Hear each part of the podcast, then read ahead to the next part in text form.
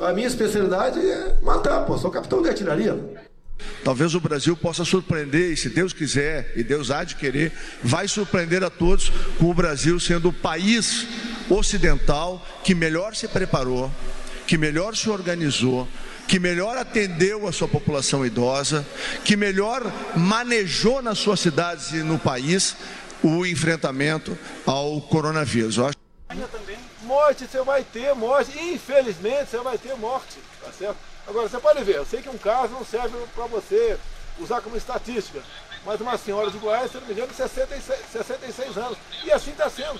São pessoas de média 80 anos de idade lamentavelmente, a nossa vida, né, é um dia que ela, ela se esvai, lamentável, acontece.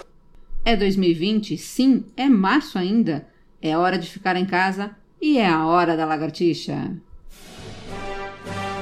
Bolsonaro, Bolsonaro e Bolsonaro é o que temos para hoje. No meu caso particular, pelo meu histórico de atleta, Caso fosse contaminado pelo vírus, não precisaria me preocupar. Algumas poucas autoridades, estaduais e municipais, devem abandonar o conceito de terra arrasada, a proibição de transportes, o fechamento de comércio e o confinamento em massa. As mortes na Itália, 12% tem a ver com o vírus, 88% tem nada a ver. Todo mundo acima de 80 quase todo mundo acima de 80 anos. É aquela tem uma coisa pior que o coronavírus. Alguém sabe o que é? É mídia vírus. e girou em cima do quê? Em cima da, do vírus, da Covid-19. Ou o nome do vírus, eu já esqueci? Coronavírus. Coronavírus, tá certo? Coronavírus. Coronavírus. Não é piada. O presidente do Brasil tira sarro do coronavírus apostando todas as suas fichas em um medicamento que ainda só tem estudos preliminares. E abre um falso dilema: a vida ou a economia? E aqui está o Ticho também. Boa noite, Ticho. Está confiante no governo? Boa noite, Tisha. Boa noite, Dupídia. Boa noite, Ricardilho. Boa noite a todos os nossos ouvintes. Estou muito confiante. Olha minha cara de confiante. A minha esperança nesse governo. Né? Como o Bolsonaro diz da imprensa, eu amo esse governo. Você é um mídia vírus. Bom, também está aqui o Edupedia, nossa enciclopédia para qualquer assunto aleatório. O Edupedia vai ter Boa trabalho noite. hoje, hein, para rebater esses dados aí desconhecidos. É, mas vamos enfrentá-los. Boa noite, Tisha. Boa noite, Ticho. Boa noite, Ricardilho. Boa noite, meu povo. Ei, povo de Cutiara. E mais uma vez, eis o nosso Ricardilho o rei do trocadilho, que está aqui para nos ajudar a dar uma respirada, porque não está fácil fazer piada, hein, Ricardinho? Não está nada fácil, não, mas pegando carona aí nesse nosso abre incrível, a gente aqui é rebelde, a gente tem a força aqui para fazer um trocadilho. Boa noite para todo mundo e é muito bom compartilhar mais uma transmissão aqui Ei, com vocês. Ele está sempre afiado. Bom dia para quem é de dia, boa tarde para quem é de tarde, boa noite para quem é de noite. Aqui é a Tisha e está começando a Hora da Lagartixa. Bom dia, boa tarde, boa noite, amor. Bom dia, boa tarde, boa noite, amor. Bom dia, boa tarde, boa noite, amor. Bom, e hoje vamos ter que começar nosso podcast pelo pod da semana anterior, só para dar o clima aqui dessa semana. Ticho, Faz um resumão aí, por favor. Pois é, Tisha. Terminamos o dia 20 de março com um clima claro de impeachment. A ida de Bolsonaro às manifestações naquela semana pegaram muito mal. As panelas começaram a bater. Os presidentes dos outros poderes começaram a se reunir sem Bolsonaro. O embate de Bolsonaro com os governadores começou a ganhar corpo. Bom, Bolsonaro então começou sua estratégia para quebrar esse clima de impeachment. O presidente começou a mostrar suas cartas logo no sábado. E seu as de paus é as de paus, Ricardinho? Ou tem alguma carta melhor para descrever aí? essa de, carta do presidente. Para início de conversa tem que falar já. Olha o naipe desse governo. Aqui a gente é tem. É difícil escolher o naipe. Aqui a gente tem um as no Palácio do Planalto, Nossa. um as no presidente. Isso de paus aí pode gerar um trocadilho no estilo Bolsonaro, então acho que é melhor evitar. Acho que a gente pode ir de espada então com o bando militar que tem perto é dele. Boa, né? É uma boa. é, É. vamos de espada. Já que com essa, essa crise que eles estão gerando, acho que ouro também não tem muito. Então, sei lá, Não vamos. Tem. Tá que nem a gente, não tem ouro nenhum aqui. Tá, tá faltando ouro por aqui. Mas a gente tem, a gente tem um- uma novidade pra você, o Ricardilho. Nós temos uma novidade, Nós Ricardinho. temos uma trilha para o Ricardilho agora. É isso aí. Isso é barra, hein? Solta a trilha do Barra de Ricardilho.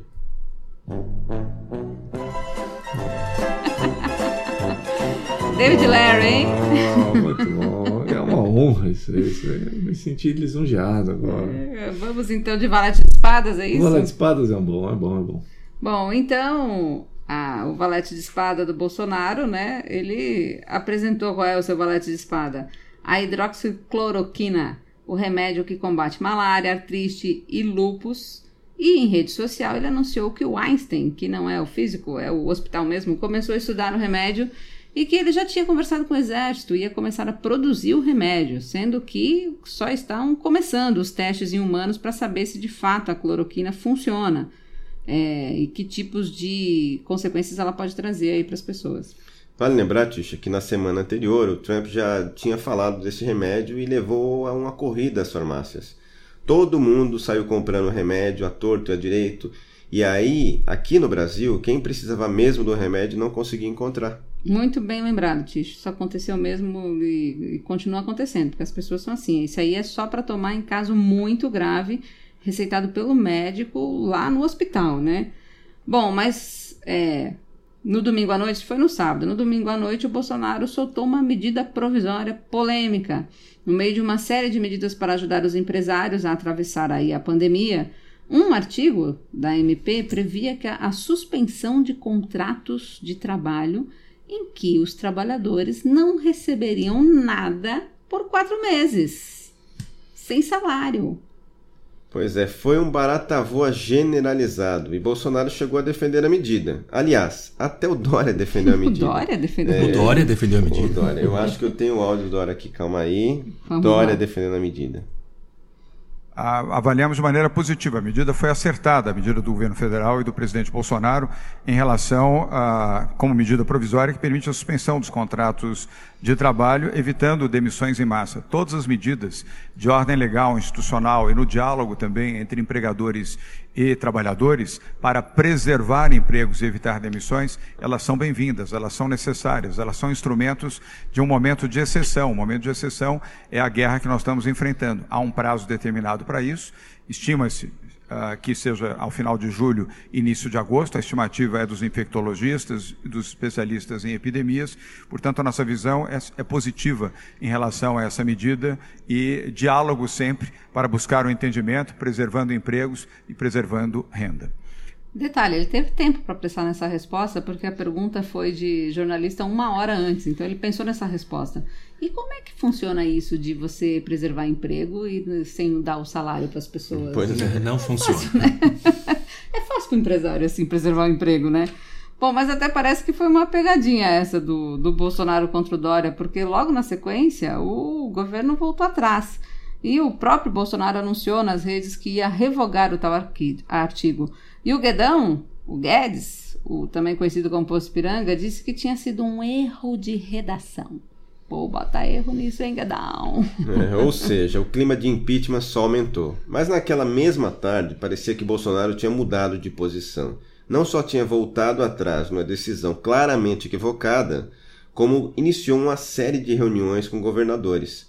Era um gesto mesmo que tardio, já que o vírus oficialmente havia chegado ao Brasil quase um mês antes. Bom, vamos acionar o Edupedia? Edupedia, conta um pouco aí do histórico desde a chegada do vírus do Brasil aí até agora. Vamos mencionar aqui Edupedia, né? Ah, é verdade, A, no- temos. a nossa enciclopédia digital. É isso?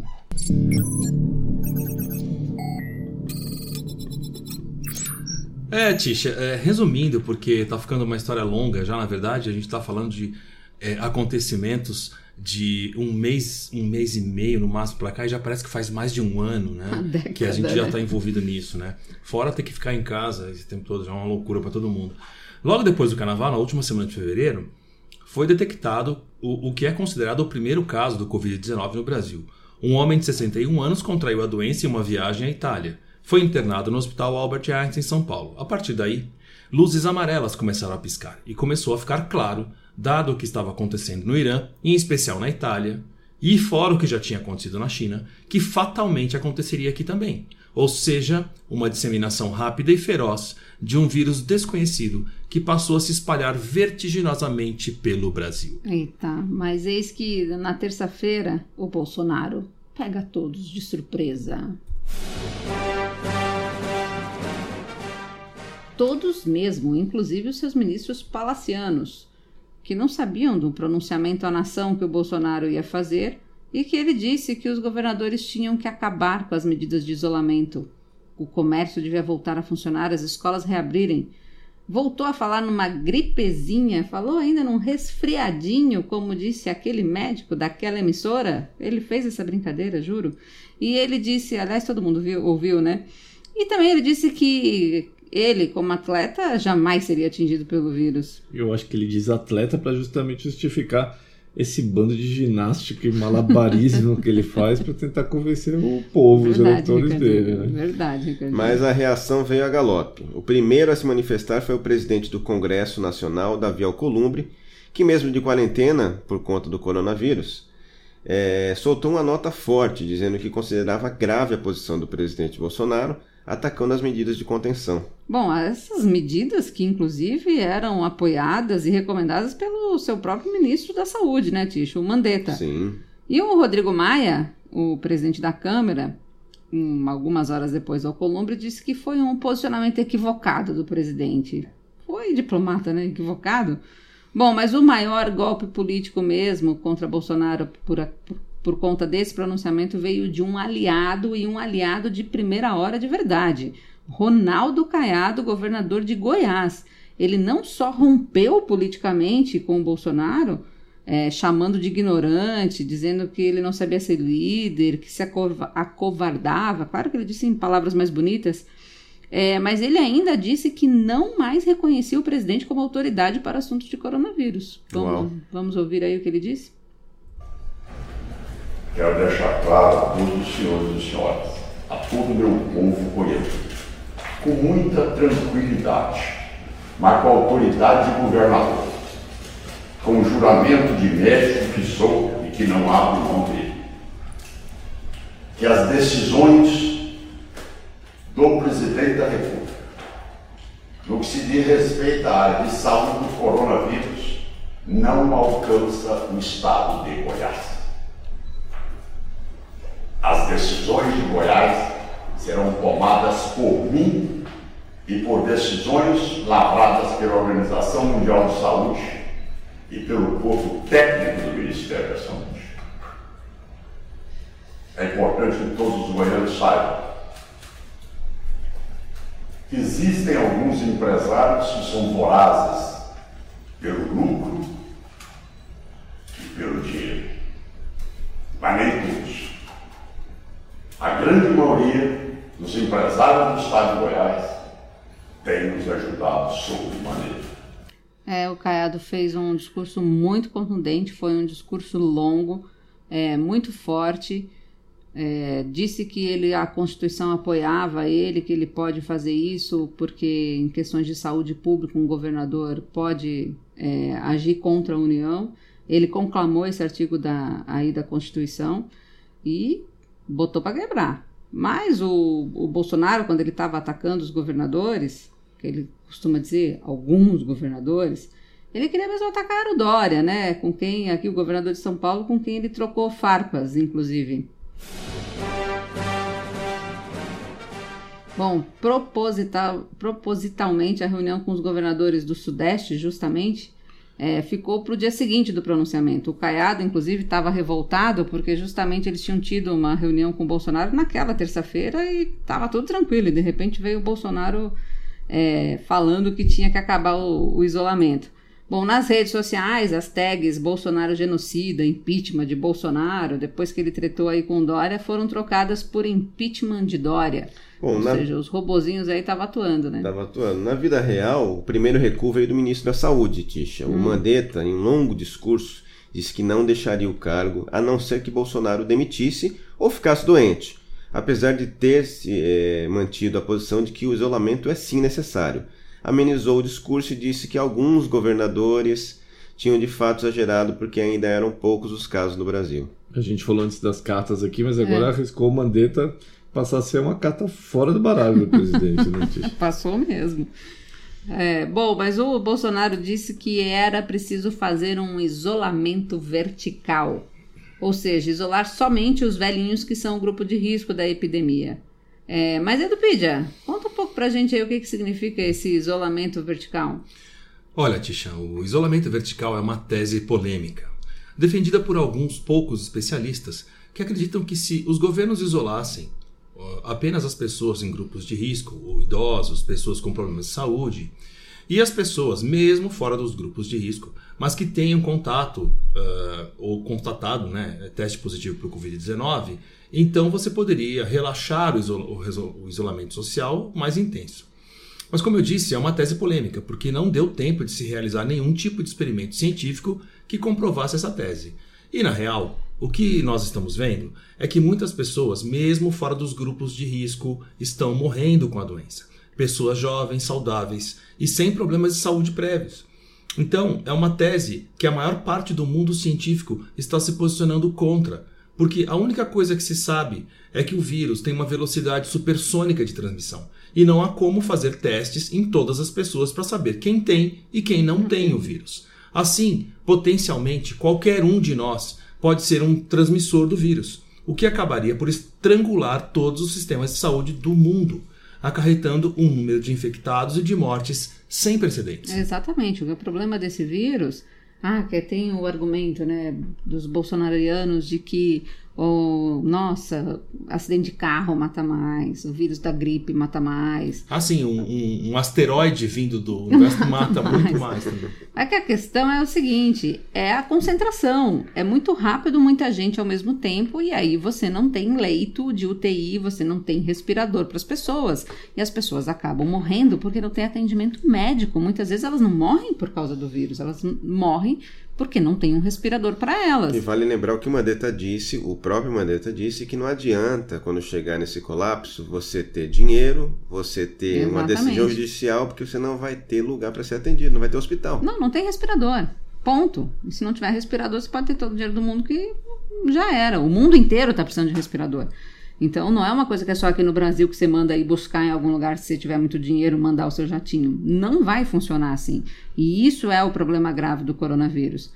É, mas essa estratégia do, do Bolsonaro de ter feito esse pronunciamento, dizendo que o problema é a economia, que os governadores estavam agindo errado, mantendo todo mundo isolado, parece que começou a surtir aí algum efeito. E não só nas redes sociais, como a gente mencionou antes aí contra o Dória, porque alguns governadores já anunciaram que vão flexibilizar o isolamento. É o caso de Santa Catarina, Mato Grosso e Rondônia. E em Santa Catarina a pressão foi muito clara dos empresários, inclusive o, o governador lá, que é o bombeiro Moisés, que é do partido PSL, mas que se distanciou bastante do, é, de Bolsonaro, na coletiva de imprensa, nitidamente dava para ver que ele estava pressionado para tomar aquela decisão. Não necessariamente era a que ele queria. Pois é, não à toa a maior carreata pela reabertura do comércio aconteceu em Balneário Camboriú. Santa Catarina é a terra de Luciano Hang, né? O conhecido velho da Havan. É. O mesmo que na semana passada chegou a dizer que Bolsonaro não devia ter ido às ruas nas manifestações contra o Congresso por causa do coronavírus, mas depois mudou de posição. Quando a gente achava que ele já estava careca de saber que o Bolsonaro podia estar infectado, ele vai lá e surpreende a gente de novo. É, o Hang, ele disse que olhou lá o mapa da Itália, o mapa do Brasil, pensou melhor, começou a pensar lá que a Itália é muito diferente do Brasil, segundo ele. E aí ele mostrou, inclusive, fez uma comparação da Itália com o Maranhão. E aí depois começou a falar que na Itália tem 200 habitantes por quilômetro quadrados, enquanto o Brasil tem 24 habitantes por quilômetro quadrado. Ele estudou geografia na USP, né? É, e do tipo assim, desconsiderou completamente que aqui a gente tem uma Amazônia que não tem, não tá habitando ninguém. Queria que ele fizesse a comparação com Santa Catarina, né, lá onde ele tá, para ver o que, que ia, como é que ia ser essa comparação. É, bom, mas ele falou tudo isso, que a gente aqui não precisa se preocupar tanto com o vírus e que a gente tem que se preocupar mesmo é com a economia, né? Com o desemprego, que isso sim pode matar, segundo ele. E aí começou essa narrativa que foi adotada inclusive por outros empresários. Aí depois veio o dono do Madeira, o Roberto Justus, Dono do Madeira chegou a dizer que se morresse 5, 7 mil pessoas, né? Ah, não é nada, gente. Não, porque Que até agora tá assim, paciência se morrer, né? É velho mesmo, é quase isso. E grava um segundo vídeo e também continuou a posição bem parecida. mesma. né? A gente chegou no Exatamente. absurdo dos absurdos, né? Totalmente. Bom, Edupedia hoje nós vamos explorar, né? Vamos aí. Eu vou, eu vou Conta- cobrar, eu vou cobrar um cachê mais alto, pode Haja, fazer. haja toalha branca pra esse homem. Toalhas brancas e champanhes franceses, por favor. É. O Pó também quero isso aí também. É, o, o Ricardilho tá, tá por baixo. Tô de Bom, olho, tô de olho. Conta um, um pouco aí sobre essa falsa polêmica entre economia e a vida, Edupedia. Olha, Tisha, é o seguinte. Na verdade, não vai dar trabalho nenhum falar sobre isso. Porque é muito simples. Não existe essa dicotomia, essa diferença, essa, essa coisa entre cuidar da economia ou cuidar da saúde das pessoas. Isso é de uma ignorância sem tamanho. A cada dia, ao longo dessa semana, o que a gente está vendo acontecer no mundo é a maior explosão dos casos do Covid-19. Acontece que se os governos relaxarem o isolamento social em nome de manter a economia, a própria OMS, a ONU, já estimaram que podem morrer mais de 30 milhões de pessoas. E os governos não podem permitir esse genocídio em massa. Resumindo, o mundo não está, não estava preparado por conta dessa pandemia. E- Ninguém e- esperava É, isso. e vamos deixar claro para as pessoas que alguém vê esse 30 milhões de pessoas as- acha exagerado. É bom a gente explicar aqui que se não houver isolamento das pessoas, a contenção dos- do, do vírus, é que pode chegar a esse número de pessoas. E essas estatísticas são de especialistas, cientistas da ONU e da Organização Mundial da Saúde. Não sou eu que estou falando. É, são pessoas que estudam a questão. Né? Mas vejam só, por exemplo, os Estados Unidos hoje, é, ao longo dessa semana, e decidiram. Ao mesmo tempo, eles estão colocando 2 trilhões de dólares. Eu vou repetir porque é legal falar isso, né? 2 trilhões Trilhões de, de dólares. E com dólar a 5 É, reais. 15 trilhões de reais. Ou Né? Ou seja, é quase um PIB do Brasil inteiro para salvar a economia americana, mandando dinheiro pelo correio para as pessoas. Parece incrível isso, né? É. Mas é verdade. Está correndo. é, Aqui a gente está numa dúvida em como pagar. é, não sabe nem os meios de pagamento, né? Eles vão mandar pelo correio. Então, ah, eles estão correndo contra o tempo para tentar salvar o máximo de vidas. E ao mesmo tempo, praticamente jogando dinheiro de helicóptero para as pessoas, tentando salvar o que restar da economia, que fatalmente entrará em depressão. Todos os economistas sabem disso, né? E daí que está resolvido o dilema da esfinge. Né? Dá para fazer as duas coisas correr para salvar vidas e aplicar políticas econômicas para salvar o que restar da economia mundial. Até o Trump mudou o discurso, né? Aquele discurso vazio, idiota, que ele agora teve que recuar, de que é preciso relaxar o distanciamento social. Caiu a ficha no Trump. Ele declarou ato de guerra, onde as empresas podem receber ordens do governo para fabricar o que for necessário e mais urgente. No caso de uma guerra convencional, armas. Nesse caso, respiradores para salvar as vidas. Ou seja, isso é um, um problema de economia mundial, não é alguém que está aqui contra o Bolsonaro querendo atacar É um problema mundial, é uma todas guerra. As, né, Todas as economias vão Todas. sofrer, do mundo do inteiro. mundo inteiro. E é isso, é uma guerra que a gente está vivendo. Uma guerra cujo inimigo é um inimigo invisível, o inimigo é um vírus. Então, para salvar vidas eh, e a economia também, os Estados Unidos estão fazendo eh, esses, essas atitudes, tomando essas, essas providências que são eh, sem, sem precedentes na história. Né? Enquanto isso, temos um irresponsável que ocupa a presidência da República no Brasil, fazendo campanha para as pessoas saírem às ruas e para a, a volta do comércio. Como se isso fosse resolver a economia, né? Não vai resolver nada. Né? É, e todos, inclusive todos os empresários que estão apoiando essa medida absurda, vão pagar um preço muito caro se o número de mortes no Brasil for um número muito elevado. Eles vão pagar um preço muito caro por causa disso, porque isso é um ato genocida. Não, e, e custa mais caro para custa mais caro para recuperar a economia se você deixar correr solto. Se as Exatamente. pessoas morrerem, é mais caro depois para recuperar.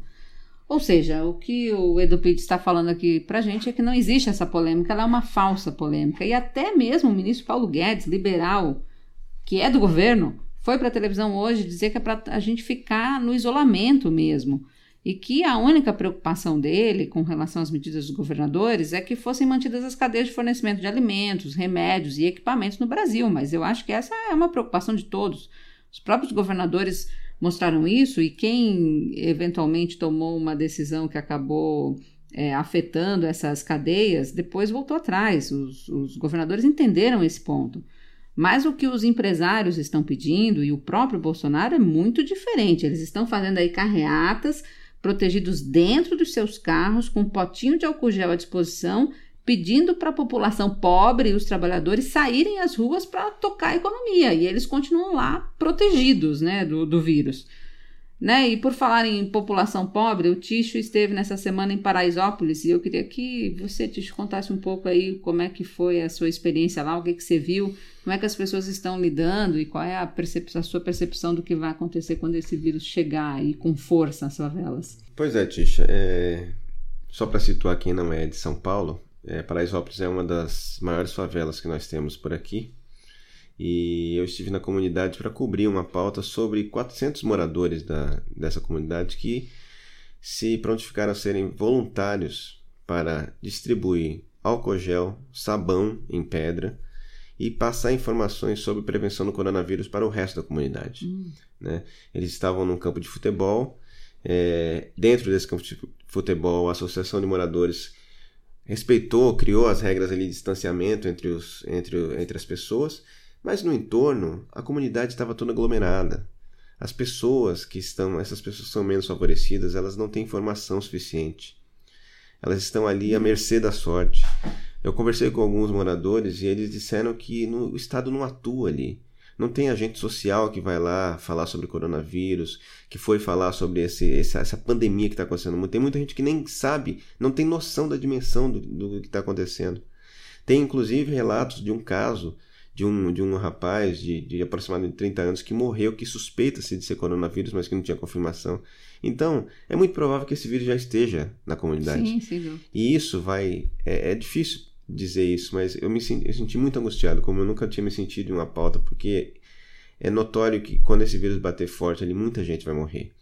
Né? E o que mais revolta é você ver o chefe da nação e contra toda toda a humanidade, todo, todo mundo, todos os grandes líderes, toda a comunidade líderes, científica. É, e falar esses absurdos, isso é muito revoltante. É, e só para embasar aí o depoimento do Ticho com especialistas, uma das maiores infectologistas do país, a Margarete Dalcomo, que é uma infectologista da Fiocruz, diz que sem o isolamento social necessário pode haver uma explosão descontrolada, ela usou essa palavra aí da Covid-19 nessas comunidades que vivem aglomeradas e sem saneamento. É, os relatos, as pessoas não têm água, né? Tem água para lavar a mão. Não tem água para beber, quem dirá para lavar a mão. E aí, em entrevista ao jornal o Globo, ela disse o seguinte: ela apontou um outro problema dessa questão do coronavírus que nós não sabemos, porque ele é um vírus desconhecido, agora que está começando a ser estudado, e a gente não sabe qual é o grau de sequelas que os sobreviventes podem ter, né? Quem pega esse coronavírus. O Bolsonaro disse hoje que 90% das pessoas vão pegar. É, e tudo bem, porque ele disse que é aquela coisa de você conseguir anticorpo de rebanho, mas quais são as sequelas que esse vírus vai trazer, né? Ninguém sabe, né? Vão ser permanentes, vão ser superadas? É, como é que vão ficar os pulmões desses pacientes, principalmente os que ficam mais graves e se recuperam, né? Pois é as cicatrizes, que tipo de perda de função que vão provocar, tudo isso a Margarete levantou hoje nessa entrevista. O mundo, e ela disse uma frase muito sábia: o mundo ainda não conhece a face dessa doença. Então, mas para além dessa questão, né, Tisha, na parte da economia foram poucas as medidas efetivas colocadas em prática. Muitos anúncios, mas o dinheiro não está chegando à população. Então, o que temos até agora, Tisha? Bota o somzinho aí, então, para eu contar. Temos um Bolsonaro que faz um pronunciamento contra todas as recomendações médicas de isolamento para conter o vírus, contra a ciência, que vira garoto propaganda de um remédio que ainda não sabemos se efetivamente faz efeito e quais as consequências, e na parte econômica faz anúncios, anúncios, anúncios, mas o dinheiro não chega à população. Então é claro que as pessoas estão ficando sem comida e que está, inclusive, reforçando o argumento dele de que o Brasil não pode parar, né? Pois é. Bom, e falando em o Brasil não pode parar, ele justamente fez pior. Ele torrou 5 milhões de dinheiros aí, de reais de dinheiro público, para fazer uma campanha de marketing chamando o povo às ruas, e o nome da campanha é justamente O Brasil Não Pode Parar. E, diz passagem, sem licitação. Sem licitação, é muito bem lembrado, Edupidia. Muito bem lembrado. Toca aí um trechinho da campanha, Tish. Para os milhões de pacientes das mais diversas doenças e os heróicos profissionais de saúde que deles cuidam, para os brasileiros contaminados pelo coronavírus, para todos que dependem de atendimento e da chegada de remédios e equipamentos, o Brasil não pode parar. Eu escolhi esse trecho porque ele fala aí das, da, do, do pessoal do setor de saúde. O pessoal do setor de saúde está apavorado que existe um presidente que está dizendo para as pessoas saírem às ruas, porque quem vai ser afetado são eles, porque são eles que vão lidar com essas pessoas, são eles que estão lá correndo risco de pegar o vírus, de ter problemas de saúde, e fora o estresse de cuidar de tantas pessoas, de ver um sistema que não é capaz de atender todo mundo. É, mas, Edupídia, conta aí para o nosso ouvinte o que, que aconteceu em Milão há um mês. Há um mês. Gente, é, o prefeito de Milão, Signore Giuseppe Sala, é, Milão, né, uma das cidades mais ricas da Itália, do mundo, ele apoiou uma campanha publicitária dizendo que Milão não podia parar. Nossa, quase. E quase sendo, diferente. e sendo contra o confinamento das pessoas. Ele estava preocupado com a economia. Agora, ele está contando o número de mortos. Acontece que a Covid-19 é muito mais rápida. Em menos de um mês, matou mais de 5 mil pessoas em Milão. São mais de 7 mil mortes em toda a Itália. E os números não param de crescer. Então, o prefeito de Milão veio ao público pedir desculpas, assumindo que errou ao estimular a volta regular das pessoas às atividades e que, né, nas falas dele, ninguém ainda havia entendido a virulência do vírus, é, que está causando a tragédia humana que está acontecendo na Itália. É, vou, vou até corrigir um número seu aí, é, Edupídia. São 9.134 Nossa, mortes até ontem Deus. né, na Itália. É impressionante. Só, É. de, só de quinta para sexta foram mais de 900 mortes. É, num único dia, Num único 24 dia, em horas. 24 horas. Bom, e Milão hoje é a cidade com o maior número de mortos no mundo. É, como já falou aí o Edupedia. Mas temos a Espanha, temos a Inglaterra, temos os Estados Unidos que ultrapassaram a China em maior número de contaminados, né? E a situação está tão feia por lá que, como comentou o Edupedia, o Donald Trump, que em janeiro mantinha esse mesmo discursinho do Bolsonaro. Em janeiro está- não, até duas semanas atrás. É, exatamente. Estou sendo. O sistema de saúde de Nova York já está colapsando. né? Sim. Ele agora está pedindo para as pessoas ficarem em casa. O, o- o- vou repetir: o Trump está pedindo para as pessoas ficarem em casa, porque ele já viu a gravidade da situação. Inclusive, o Steve Bannon, vocês. Não sei se vocês Sim. conhecem o Steve Bannon, que é o grande cara O da ideólogo, comunicação da extrema-direita no mundo. Ele disse que achava que o Bolsonaro tinha que dar uma. O Bolsonaro, não, desculpa, o Trump tinha que dar uma porrada de uma vez só no vírus. E sabe o que é essa porrada de uma vez só no vírus? Deixar um isolamento completo nos Estados Unidos. O Steve Bannon É está um falando isso. lockdown, total lockdown. É, exatamente. tá bonito esse teu sotaque aí, né? Pois é, e olha, até o futuro rei da Inglaterra está com corona, Tisha. E o príncipe Charles também. E o Boris Johnson. Sim. É, o primeiro-ministro. Que esteve com a rainha, inclusive, aí dizem, né? É. Será aprove- que a rainha pegou o vírus?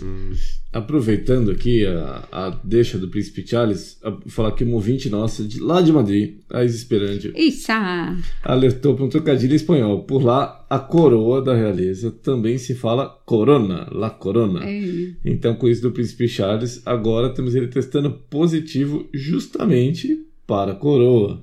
Aqui em português dava até pra gente falar que ele também, por ter aí seus 71 anos, já também tá meio coroa. Coroa, ele pegou também. com os dois vírus, né? O coronavírus e o coronavírus. Bom, mas é, agora, no finalzinho aí da semana, o Bolsonaro deu. Finalzinho semana, sexta-feira mesmo, ele deu uma entrevista aí ao Datena e ele lançou uma nova estratégia. A estratégia agora é de botar dúvidas sobre se os tais dados sobre os números de mortos que a gente comentou aqui são reais. E aí ele saiu com um dado que ele tirou, sabe Deus, de da onde, dizendo que do total de mortos na Itália, apenas 12% teriam morrido efetivamente por coronavírus. É um estatístico, né? Não, completo. Não, não se sabe de onde ele tirou esse número. E ele ainda questionou o número de dados de mortos em São Paulo. Claro, está colocando dúvida aí sobre a gestão Dória. E aí a reboque, o Dudu, o 03. Dudu, I'm your father. 03. Dudu 03. I'm your father. Isso, exatamente. Bom, mas o Dudu 03 fez o seguinte post na noite dessa sexta-feira. Lê pra gente aí, Ticho. Senador Harold de Oliveira, do PSC do Rio de Janeiro, defende medida constitucional com uso das Forças Armadas para conter lambanças de governadores do Rio e São Paulo, Witzel e Dória. Observação: o senador é do mesmo partido de Witzel. Esse foi o Dudu, falando de medida constitucional com uso das Forças Armadas. Bom, e é preciso contar que durante a semana o Bolsonaro tentou emplacar uma medida provisória alterando a lei de acesso à informação que dá transparência a todas as medidas e dados do governo. O Supremo, graças a Deus, derrubou. Mas eu não sei vocês, eu acho que a gente devia ouvir agora uma musiquinha de golpe. Música de golpe.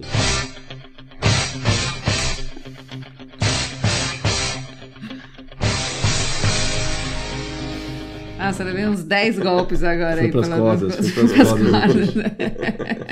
e no embalo desta música aí do Rock Balboa, eu queria rodar para vocês aqui a resposta que o Bolsonaro deu ao Datena na entrevista dessa sexta-feira, quando ele foi perguntado se ele tinha a intenção de dar um golpe. O senhor seria capaz de dar um golpe e fechar o Brasil? Ou o senhor jamais faria isso? Eu nunca vi ninguém perguntar isso para o senhor de forma direta. Quem quer dar o golpe jamais vai falar que dá, vai dar, tá certo? Tá certo? É, é, é o que acontece. Olha só, eu estou quase na metade do segundo ano de mandato aqui. Não tomei nenhuma medida contra a imprensa brasileira. De... Bom, ele não quer dar o golpe, segundo ele, porque não tomou nenhuma medida contra a imprensa. Nossa, eu tô super tranquilo agora com essa resposta. Super, Todos ufa, nós. Ufa, ufa. Imagina, contra a imprensa, não fez nada contra a imprensa, ele está tentando estrangular financeiramente a imprensa, ele pede a empresários que não anunciem nos jornais. É, o próprio governo cortou toda a verba para a imprensa e ele diz que a imprensa só produz fake news, que, que criou a fantasia aí da pandemia do coronavírus. Gente, Bolsonaro está jogando. Aposte quem quiser. Eu fui o rei do baralho, homem de má intenção. Jogar carta e beber cana era a minha inclinação. Quando eu sentava no jogo, sentava. E aqui é o Ticho. Aqui é a Tisha. E aqui é o Edupedia. Aqui é o Ricardilho. E não se esqueça, não largue a Tixa. A Tixa não tem rabo preso. A Tixa ela não larga você. É isso, e se perder o rabo ainda recupera. E este foi o nosso sexto episódio. E temos novidades, conta aí, Ticho. Temos, nós estamos agora mudando, mudamos de plataforma, né? Estávamos no SoundCloud, agora estamos no Anchor FM. Não é que mudamos, incluímos. É né? isso, né? Na verdade, a gente, é, é, o SoundCloud a gente não tinha mais espaço e teríamos que pagar, e como aqui a questão de dinheiro é uma questão muito problemática, né? Inclusive, quem quiser ajudar, É, www.lagartixadiaria.com.br barra ajude. Isso aí. Então a gente mudou para essa plataforma que tem um, um suporte melhor, tem uma, um- uma limitação que não vai nos impedir de continuar o podcast. E além de tudo, eles também possibilitam que estejamos em mais plataformas: Spotify, Apple Podcast, Google Podcasts e por aí vai. Então você não vai deixar. nos procurar, nós estaremos. É, onde estaremos? A, Todo laga- sábado a manhã. lagartixa vai estar subindo em todas as paredes. Bom, e você que não conhece a Lagartixa, está nos ouvindo aí pela primeira vez, nos siga por qualquer rede social no arroba Lagartixa Diária. Você que já nos conhece, compartilhe com os amigos, nos apoiem. Lagartixa Diária ano 2, vamos que vamos! E a música aí pra acabar. ó. E viva a E vida viva louca! a vida louca! No cinto rebote Smiths, pontas balas em já bebiu a cachaça misturada com limão. Puxava o chapéu pros olhos e misturava o carvão. Roubava uma carta e duas.